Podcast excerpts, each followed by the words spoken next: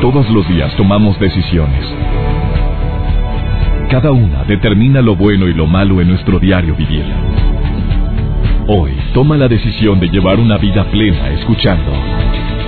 Por el placer de vivir con el doctor César Lozano. Reflexiona junto a nosotros y aprende las técnicas más eficientes para hacer frente a las circunstancias difíciles de la vida. Por el placer de vivir con el doctor César Lozano.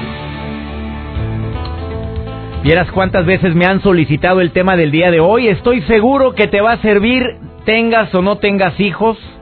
Te va a ayudar mucho, porque cualquiera diría, eso nada más es para las mamás o las papás. No, hombre, para todos. Hay gente que nos desafía de alguna manera, o sea, pone en tela de duda nuestra capacidad. Hay personas que sin querer queriendo acostumbran a hacerte sentir mal creyendo que eres inepto para cualquier puesto. Hay personas muy desafiantes. El desafío empieza desde el momento en que te dice, ay, tú ni puedes, hombre. Ay, tú ni sabes, hombre. A ver, ¿tú qué sabes sobre esto? Te están desafiando. Por supuesto que hay que tomar las cosas de quien vienen, ¿eh? Para empezar. Si te das cuenta que esa persona tiene un historial de ser un ser conflictivo o de hacer de una situación simple algo conflictiva, Digo, ¿te quieres involucrar con alguien así? ¿Es necesario que te involucres con alguien así? O sea, es, es una necesidad porque no te queda de otra. Pues ahora le entra el jueguito. De antemano pensando en que a esta gente no se le gana. Y si le llegaras a ganar, pues sería a costa de su malestar, de su enojo, de... Y hay momentos en la vida en que uno dice, oye, no vale más mi estabilidad, vale más mi tranquilidad, vale muchísimo más mi buen humor, mantener la calma que, que ponerme a discutir con esta lacra. Una lacra, eso es. Oye, yo no me voy a poner a discutir con este que, que, no, que no tiene que hacer, que lo único que desea es hacer polémica. A ver, a ver, a ver, hagamos un ejercicio tú y yo en este momento. Piensa en ese tipo de personas. ¿Te toca tratar así? A ver, ya vinieron a mi mente dos. No, no, no, no. Por ningún motivo fue culpa del presidente, fue culpa... No, es que tú tienes que entender que esto no... Ah, estoy hablando de un tema al azar. ¿Cuándo? No, no, no, no, no, no, jamás. Es que tú, mira, mira, para empezar, para empezar. El Cruz Azul ha sido un equipo y empieza. O sea, Temas en los cuales no vale la pena discutir es política, religión, son, o sea, con, ciertas personas, ¿eh? El de política, creo que son, son tres, no me acuerdo cuál era el tercero, pero es política, religión y otro más que no me acuerdo. Que ni te metas en esos temas. ¿Por qué? Porque, porque siempre se prestan la polémica y si son gente que en un momento determinado lo que quieren es hacer precisamente eso, pero que no saben perder, pues te vas a meter una broncota. lo que tú digas. Bueno, esa es tu opinión, es lo que acostumbro yo. Bueno, esa es tu opinión, muy respetable, yo opino diferente. Pues estás mal. Bueno, cambiemos de tema y vamos a lo que sigue. Engancharme ni más palomas. Como también cuando alguien me explicó que una de las técnicas, que de veras no lo creí, alguien me dijo, eh, César, ¿sabías tú que una de las técnicas comprobadas actualmente, o sea que, que mover objetos hacia la parte superior, o sea que cambies cosas hacia arriba, eh, eh, te ayuda a, ser más feliz. Y yo, ay, por favor, ¿cómo es posible que digas esa?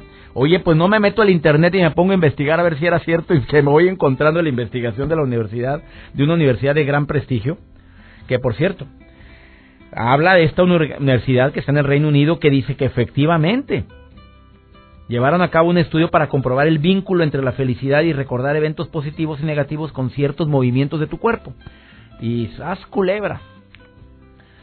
Es la Universidad de Rabot. Pero quiero que sepas que Daniel Casanto, que es investigador, investigador de esta universidad, que se escribe R-A-D-B grande O-U-D, eh, explica que esta respuesta de Rabot probablemente se dé porque el subir algún objeto, las personas se sienten como en la cima. Y le pone como en el séptimo cielo. Expresiones comunes que significan un estado mental positivo. Mientras que Colocar objetos hacia abajo indica o te lleva a la negatividad por parecer que estás hundido o de capa caída. Ahora se entiende por qué la sonrisa cambia un estado de ánimo. La sonrisa es hacia arriba, no sonríes hacia abajo. Es un estado de ánimo. También ciertas acciones motrices como, como subir algún objeto activa recuerdos que te hacen sentir feliz. Bueno, yo sinceramente me voy a poner a acomodar mi closet este fin de semana a ver si es cierto eso. Y voy a intentar de subir muchas cosas para ver si es cierto que me siento más feliz. Lo dudé, pero aquí está la investigación. Métete al internet. Daniel Casanto es el investigador, terapeuta de la Universidad de, de Radboud. Ahí puedes encontrar este tipo de, de investigaciones. Entonces, ¿para qué me pongo a discutir? Yo simplemente hoy dije, ah, por favor, no le veo ninguna relación. Ah, bueno, yo creo que yo soy de las personas que él etiquetó como, ¿para qué discutes con este? Ya valió. El tema del día de hoy, cómo manejar eh, a los hijos desafiantes. Yo quisiera dedicar también este tema a los jefes desafiantes, pero no hay tema. Ese tema lo trataré después. Nos vamos a orientar más hacia los hijos desafiantes. Cuando un hijo te dice, no te metas, ¿quieres mamá? Que por cierto, que poca vergüenza, falta de respeto. Pues claro que nos encendemos, porque nuestro ego nos dice, oye, nadie te habla así, mucho menos un hijo que tú mantienes. Y te sale lo león y lo gallo. Ay, mamá, por favor, hombre, ¿tú qué sabes? Son frases que nos pues, están desafiando. Ahora hay niños que desafían desde los dos años de edad, es increíble, ¿eh? Tres años, no sé, a lo mejor estoy mal. Pero cómo tratar a los hijos desafiantes es el tema del día de hoy en el placer de vivir. Quédate conmigo, mi agradecimiento a mi operador de audio, Pepe Lara. Gracias, Pepe, por ayudarme en la transmisión. Operadores de audio en la República Mexicana, en los Estados Unidos y en Sudamérica, específicamente en Estereo Rey, Argentina, les doy las gracias. Vamos a una breve pausa. Iniciamos con una entrevista con una reconocida terapeuta que tiene años trabajando con hijos desafiantes y con padres de hijos desafiantes. Te va a encantar la entrevista que preparé o que está lista para realizarse ahorita en vivo con Gaby González. Quédate conmigo. ¿Quieres opinar sobre el tema? 11.097.3 o 01800 00973 Tengo la línea abierta el día de hoy que transmito este programa completamente en vivo. Saludos amigos en la República Mexicana, Ciudad de México. No te vayas, estás en el placer de vivir. Ahorita volvemos. Por el placer de vivir con el doctor César Lozano. Un tema desafiante, un tema candente, obviamente son Muchísimas, muchísimos los padres de familia que de repente se enfrentan a un hijo desafiante, a una hija que dice, ay mamá, por favor, tú cállate mamá. ¿Cómo reaccionar mamá? ¿Cómo reaccionar papá cuando un hijo te dice, ay papá, tú ya estás chocheando, hombre, tú qué sabes de esto papá? Te está desafiando. Te está desafiando al decirte, ay, ni digas nada, si tú también cuando fuiste joven, mi abuela me dijo, porque las abuelas son muy comunicativas. Ah, mi abuela dijo claramente que tú le sacaste las canas que trae y que un día por la mandaste al hospital para que le contestabas bien feo. ¿Cómo reaccionar ante eso? Gaby González desde muy joven se interesó en el tema del desarrollo personal, además de que tiene estudios internacionales en este tema.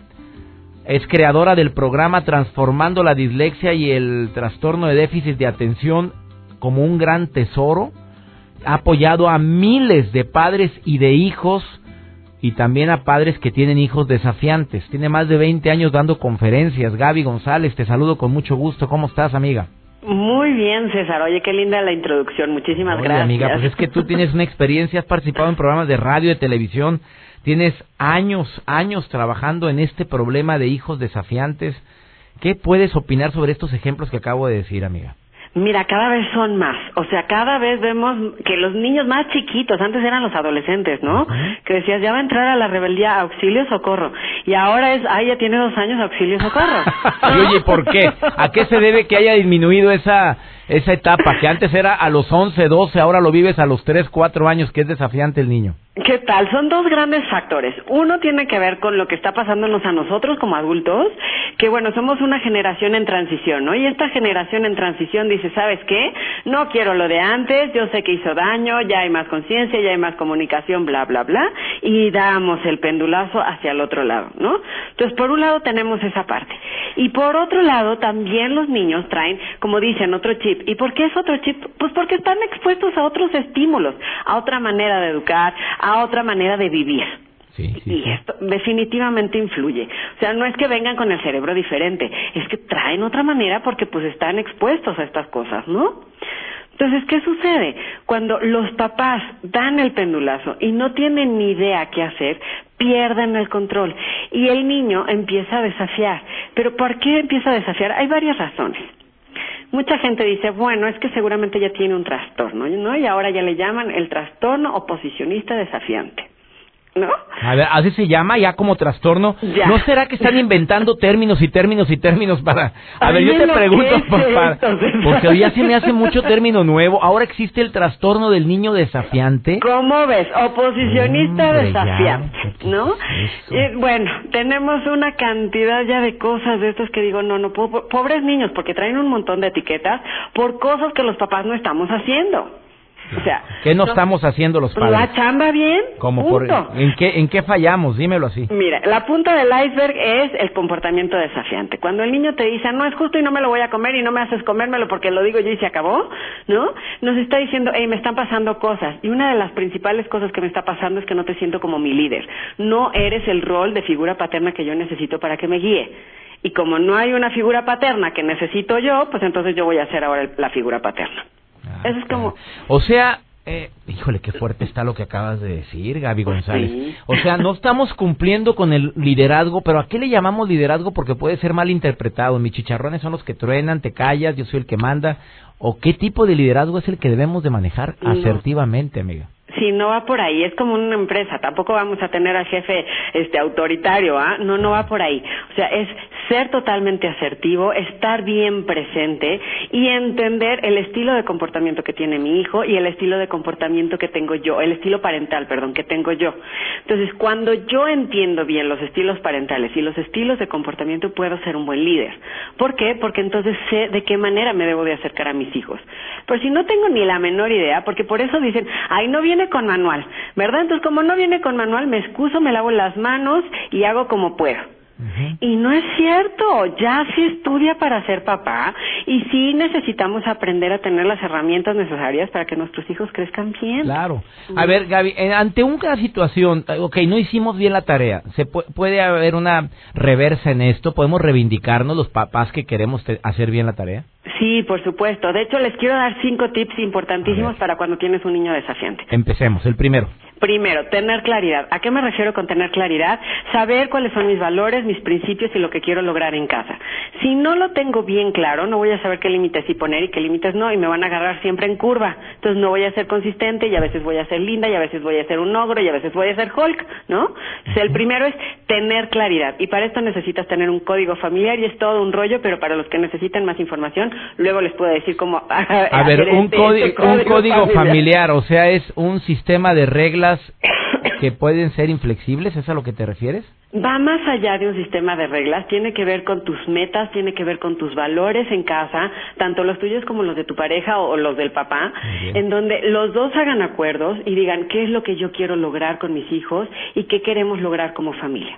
Primer punto es tener claridad a dónde voy, en otras palabras, qué, cuáles son los objetivos tuyos, los míos, los nuestros, punto. Los nuestros y qué es lo que más nos importa. Entonces, si lo que más me importa es no lastimar, tengo que aprender de qué manera voy a hacer esto. Código familiar. El segundo. Exactamente. El segundo es actuar, no reaccionar. A ver, ¿qué diferencia ¿a entre...? qué me refiero con esto? Cuando estoy con la cabeza así como eh, súper encendida porque ya me puse como cerillito porque mi hijo se puso histérico y yo también, pues entonces lo que hago es que reacciono y luego me siento culpable porque lo que dije fue horrible y lo insulté o lo humillé o dije cosas que luego me arrepiento. A ver, ¿y qué, y, perdón, ¿y qué recomendación dices? Porque está la falla, mi querida Gaby. Exactamente lo que acabas de decir es donde flaqueamos los padres reaccionamos, me grita, te grito, me friegas, te friego, ah, eso dijiste, ven para darte una nalgada. Y que nunca se debe golpear a un hijo, obviamente, pero ¿en dónde, qué, qué reacción puedes o qué eh, recomendación le das a los padres con este actuar no reaccionar? Ok, primero, recuerda, tú eres el papá. Entonces, al estar como papá, ¿cuántos años tienes? ¿no? Si estás reaccionando es que algo se encendió en ti que tiene que ver con tu historia y seguramente está el niño de cinco años interno, o sea, el tuyo, con tu hijo de cinco años enfrente de ti, haciendo un berenjenal ahí impresionante. Y no se trata de eso. Se trata de recordar que tú eres el papá y que tú vas a ayudar a tu hijo a crecer, a sacar lo mejor. Entonces, de repente, gritándole cosas espantosas y reaccionando, no le vas a ayudar a sacar esto lo mejor, ¿verdad? Con eso dijiste mucho. A ver, llevamos dos recomendaciones, tener claridad, actuar, no reaccionar. Después de esta pausa, Gaby González, que es experta en el tema precisamente del trato de los padres hacia los hijos, sobre todo a los hijos que pueden ser desafiantes. Estamos hablando de hijos desafiantes. Por cierto, Gaby, ¿a qué edad el hijo es más desafiante?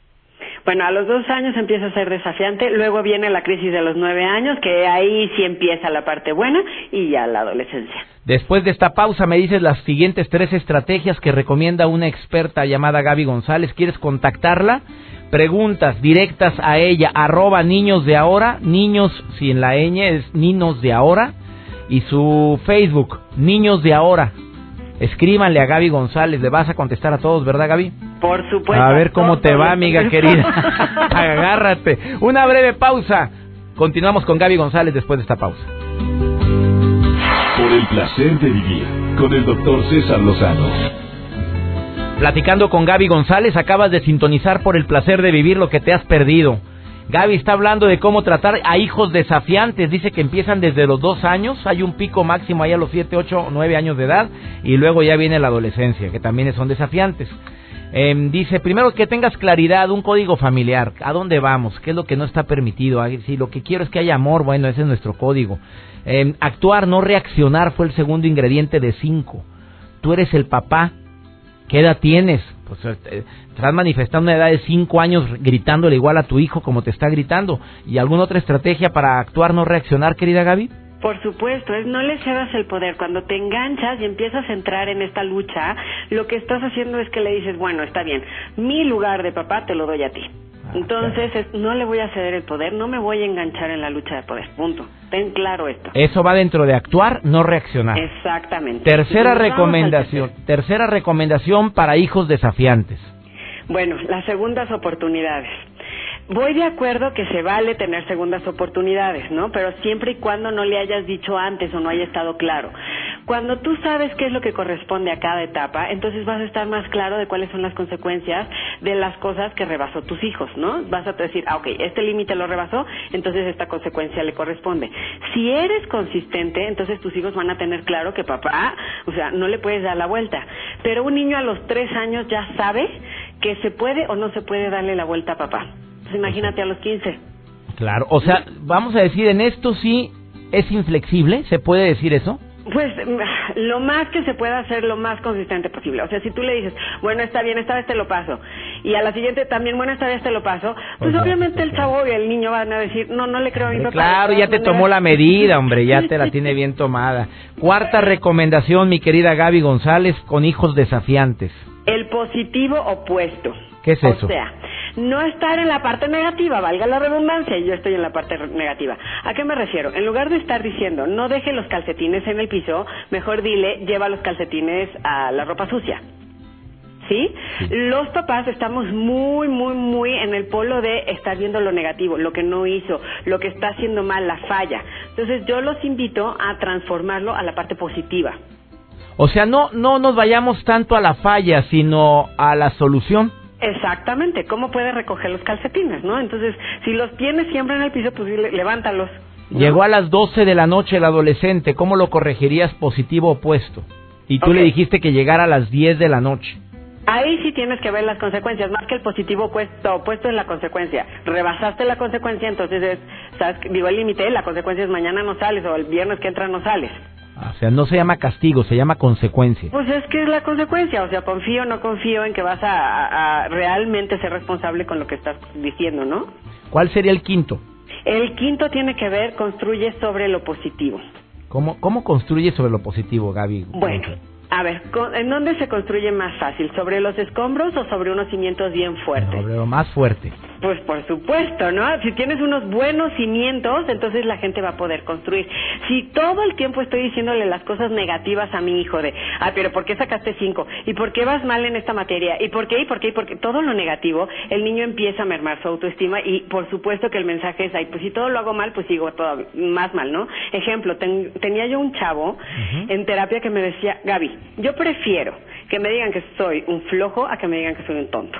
Ah, Ajá, porque no podía con la escuela, el chavo tenía dislexia y entonces decía, no, prefiero que me vean como flojo a que me vean como tonto. Y ahí va, o sea, los papás, cuando no nos fijamos en las fortalezas, podemos empezar a mermar el autoestima de nuestros hijos y no va por ahí. Entonces, si tu hijo se sacó eh, un 5 en matemáticas y se sacó un 9 en español y se sacó un 8 en naturales o no sé cómo se llaman ahora las materias, pues entonces fíjate en sus dos logros y dile, oye, ¿cómo le hiciste en estas dos materias para ir bien y cómo lo podrías implementar en matemáticas? ¿Sí? o sea, me enfoco en lo positivo, no sobre lo negativo. Oye, querida Gaby, a ver, van preguntas directas. A ver, ¿qué le ¿cómo reaccionar ante esto? Un hijo que le dice a la mamá, mamá tú cállate, tú qué sabes. A ver, tú eres la mamá. Ok, cuando un niño te dice, tú cállate, tú qué sabes, primero tienes que darte cuenta por qué estás permitiendo ese tipo de lenguaje. O sea, algo sucedió ya desde antes que tu hijo necesita hablarte así. Entonces, lo primero que le dices es, no te recibo que me hables así.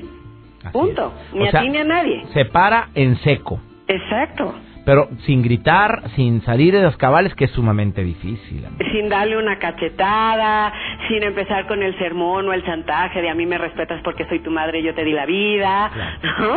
Es como, ¿se lo vas a recibir a él? ¿Se lo vas a recibir a alguien más? No. Y necesita aprender que este tipo de lenguaje no es recibido. A ver, cuando una, un hijo desafía a un padre con situaciones así fuertes como por ejemplo mm, hasta violencia, ahí también hay que parar en seco. Por supuesto, un niño de dos años empieza a pegar o a morder. Empiezan, de hecho, desde el año diez meses más o menos. Es impresionante, pero cumplen un año diez meses y se le suelta la mano. Y entonces muchos papás les da risa, ¿no? Y ay, jajaja, mira cómo pega. No, por supuesto que no vas a permitir que te pegue, pero tampoco le vas a pegar, porque también le enseñan a no pegar pegando. Ah, o sea, por Dios, qué manera de confundir a alguien. Sí, claro. ¿No? Entonces lo que sí hay que hacer es tomarle las manitas y decirle, no se pega. Y se dice, no se pega, así se le dice y nada más, no entras en más. Y si muerde, olvídate, no se muerde tampoco. Esto no, punto, ¿no? Y por supuesto que si es adolescente, mucho menos. Ahora yo me pregunto, ¿qué tuvo que haber pasado para que un chavo te, llegue a pegar? Claro, No, esto es más a fondo, esto no nada más es para la mano. Muy bien. Querida Gaby González, la gente te localiza, como mencioné hace un momento, en el Twitter, arroba nino, niños de ahora, sin la ñ, es niños de ahora y el Facebook Niños de Ahora también y también tu página que es www.niñosdeahora sin la. Exactamente, niños de ahora también puede ser con ñ. Punto ah, TV. Se puede. cualquiera de las dos me puede. Amiga querida, gracias por esta aportación tan grande que le das a padres desesperados. Hay muchas preguntas, háganlas directas a Gaby González, por favor, ¿sí? Con muchísimo gusto. Oye, ¿puedo hacerle una invitación a tu público? Por supuesto, adelante, amiga. De hecho, tenemos muchos recursos en niñosdeahora.tv y pronto vamos a tener un webinar que es totalmente gratuito y me encantaría que fueran los papás precisamente sobre este tema. Lo único que tienen que hacer es inscribirse en el Facebook. Ahí está, en en el Facebook Niños de Ahora. Gracias, querida Gaby. Muchísimas gracias a ti, César, por la invitación. Al contrario, una breve pausa. Después de esta pausa, pues seguimos hablando sobre algunos tips y también viene Diego, Diego Di Marco, no te obsesiones con el peso. Oye, es un problemón, ¿eh? Hay gente que está obsesionado con bajar de peso y ya se ve enfermo. A ver, yo no sé si de eso vas a hablar, Diego, o vas a agregar otro punto importante. Dos minutos y medio con Diego Di Marco por el placer de vivir sanamente después de esta pausa. Ahorita continuamos. Por el placer de vivir con el doctor César Lozano. Hablando del tema de hijos desafiantes, me encantaron las recomendaciones de Gaby González. Yo agregaría otras, eh, Gaby, pero tú eres la experta en este tema, eh. Por supuesto que no es nada fácil cuando un hijo nos desafía, cuando un hijo nos falta el respeto, no sé, el ego, te reitero, nos cala, nos cala. Espérate, si yo te doy de comer, yo te ayudé, yo estoy contigo en las buenas y en las malas, como para que me hables y me desafíes de esa manera. Eh, Germán Alcocer de Playa del Carmen, te saludo con mucho gusto. Gracias por estar escuchando el programa, amigo. Hola, doctor. Buenas, buenas tardes. Oye, ¿qué, ¿qué, tema, qué, de qué quieres platicar, amigo? Sí, mira, eh, fíjate que a mí me toca trabajar con padre de familia y uno de los puntos que toco es precisamente pues que nosotros formamos a los niños, ¿no? A esos niños desafiantes. Ajá. Es nuestra responsabilidad y más que nada nos centramos en, en, la, en la autoestima en lugar de enfocarnos en la autodisciplina. Ah, caray, que, término diferente, ¿verdad? Sí. A ver, ¿tú eres maestro? Eh, sí. ¿Y, ¿Y los padres se quejan contigo diciéndote que es tu responsabilidad tratar a su hijo desafiante? Sí, definitivamente, ¿no? Creen que en la escuela se, se educa, pero aquí se enseña. los que educan son ellos. Ah, caray. Así es. Y pues eh, definitivamente nosotros le decimos que se enfoquen en autodisciplinar a sus hijos y no en la, en la autoestima. Eh, creo que fuimos bombardeados por numerosos eh, artículos eh, años atrás que nos decían que pues al niño no hay que negarle todo porque se podía traumar. Y ahorita lo que vemos es pues que niños que desafían, que no respetan límites, que creen que ellos son el centro de todo, cuando realmente pues ellos si fueran autodisciplinados se verían como que en una ventana ven su reflejo, pero afuera también ven lo que pasa con la gente, ¿no? Interesante. Oye, profesor Germán Alcocer, tú dime cuál sería la estrategia que le recomendarías a todos los padres que nos están escuchando para que en la casa se eduquen y en la escuela se enseñe. ¿Cuál sería esa autodisciplina que deberíamos de manejar? ¿En qué estamos fallando los papás? Sí, primero que nada estamos no, no estamos poniendo límites en casa. Y yo siempre les digo, los dos límites que debemos de poner, los límites de acción y los límites de convicción. Los límites de acción, pues son las, las cosas que puede y no puede hacer el niño o el joven, y los límites de convicción es esa parte de pensamiento, de paradigmas que nosotros mismos les transmitimos a ellos. Y ellos eh, prácticamente pues van absorbiendo, ¿no? Si por ejemplo un padre es negativo, pues también el hijo va a ser negativo, que son límites de convicción. Entonces no podemos, y nosotros les decimos que se enfoquen a eso, y nosotros como apoyo vamos a desarrollar esa parte académica, pero también siguiendo los lineamientos de valores y todo lo que conlleva educar en familia, que es lo que nosotros nos enfocamos. ¿Cuántos papás no van con el maestro a decir, oiga, incúlquele valores a mi hijo, es un grosero en la casa? Ese es un error garrafal, querido Germán. sí, claro que sí, claro que sí. Nosotros podemos... Eh, darle seguimiento a lo que hacen en casa, pero no podemos formarlos, ellos ya deben de venir formados desde casa. Así es. Qué fuerte tu comentario, Germán Alcocer, aprecio mucho este comentario. Me encantó tu gran tu gran definición de los límites de acción y límites de convicción. O sea, los límites no los estamos aplicando correctamente los padres, no nada más es poner límites de no hagas esto, no hagas lo otro. No, no, de convicción de actitud, de respeto, de amor al prójimo. Esos son los de convicción, amigo. Exactamente. Y siempre les decimos a los padres, enfóquense en desarrollar la inteligencia emocional, porque eso lleva a la inteligencia racional y nunca al revés. La gente te contrata por tu inteligencia racional y te despide por tu inteligencia emocional. Oye, Germán, tengo que hacer un tema contigo, amigo, ¿eh? Sí, claro que sí. Oye, me encantó. A ver, tómame los datos de aquí del maestro Germán Alcocer, porque me gustó mucho como para que me platique más sobre eso. A ver, ¿te contratan por tu inteligencia racional y te despiden por tu inteligencia emocional? Así es. Si te contratan, te revisan el currículum. Eh... Andas bravo, amigo. y vives en Playa del Carmen. Sí, sí, sí, doctor, Hijo, soy ¿cómo sufre usted, mi querido Germán Alcocer? Oye, qué bueno estuvo eso, ¿eh? Te felicito, ¿eh? Gracias, Germán. Vamos a volver a platicar contigo muy pronto, ¿eh? Perfecto, gracias. Una, gracias por llamar al programa, Germán Alcocer, maestro. Te contratan por tu inteligencia racional y te despiden por tu carencia de inteligencia emocional. Sopas. Frase matona del profesor Germán Alcocer. Vamos con Diego Di Marco, no te obsesiones con el peso. A ver, Diego, ¿qué quieres decir con esto? Te saludo con mucho gusto. Dos minutos y medio con Diego Di Marco. Por el placer de vivir presenta. Por el placer de elegir estar bien contigo. Con Diego Di Marco. Hola amigos, soy Diego Di Marco y te invito a que inicies con tu reto 21 y te desafíes a ti mismo. Uno de los principios del reto 21 es que te identifiques con tu peso ideal.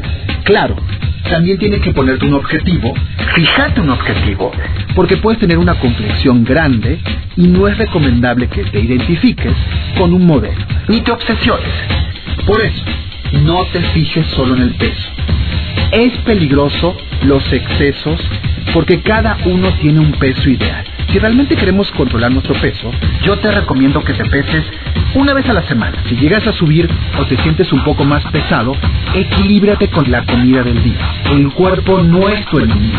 Cuanto mejor te lleves con tu cuerpo, tu peso será ideal y tendrás tu meta más cerca. Recuerda, soy Diego de Marco y no te pierdas más de estos tips en este tu espacio y en diegodimarco.com. Por el placer de vivir con el doctor César Lozano. Oye, qué interesante el libro 10 días para que un niño sea menos desafiante. Jeffrey Bernstein es el autor. Él dice en su libro que hay, durante 10 días puedes hacer ciertas estrategias. Algunas de ellas ya las mencionó mi especialista, pero es ser consciente que los hijos luchan con sus sentimientos todo el tiempo. Entonces que seas consciente de eso, que detrás de unas palabras hay un sentimiento. Dos, evita gritarle a un hijo desafiante porque te estás poniendo a su nivel o abajo de su nivel. Y sobre todo el niño va a imitar esa actitud cuando alguien lo desafíe en su vida. Tres, resiste a esas luchas de poder. Los niños creen que todos somos iguales. Aunque seas tu papá, su mamá, somos iguales. El desafiante, eso, eso trae en mente. ¿Por qué? ¿Por qué voy a obedecer? ¿Por qué lo tengo que hacer? Que mantengas la calma. Debemos de ser firme y no perder el control, indicando que las expectativas muy claras y los límites muy claros, como bien lo dijo el maestro Germán. Y por favor, busca reforzar conductas positivas, que ya lo dijo mi especialista también hace un momento. O sea, no te enfoques en lo que no hizo bien, sino en lo cómo lo debe de hacer, dijo Gaby González. Entonces, en el libro de Jeffrey Bernstein, así dice que tengas mucho cuidado con estas cinco acciones que te van a ayudar, que lo apliques durante 10 días con los hijos desafiantes y vas a notar cambios impresionantes en tu vida. Y también va a haber cambios impresionantes si ya acostumbras a que sea un hábito escuchar el placer de vivir por el placer de vivir con tu amigo César Lozano. Me siento muy bendecido y todos los que trabajamos en este en este programa, que somos muchos, te decimos gracias. Gracias por tu preferencia, gracias por permitirnos compartir estos momentos. Tenemos una cita, ya sabes el horario, ya conoces la estación. Que Dios bendiga tus pasos, Él bendice tus decisiones. Recuerda, la bronca más grande no es lo que nos pasa es cómo reaccionamos a eso que nos pasa. Ánimo, hasta la próxima. Tus temas de conversación son un reflejo de lo que hay en tu interior. Y hoy te has llenado de pensamientos positivos al sintonizar. Por el placer de vivir con el doctor César Lozano. Escúchanos mañana con nuevas técnicas y alternativas para disfrutar de Por el placer de vivir con el doctor César Lozano. Con el doctor César Lozano. Una producción de MBS Radio. Todos los derechos reservados.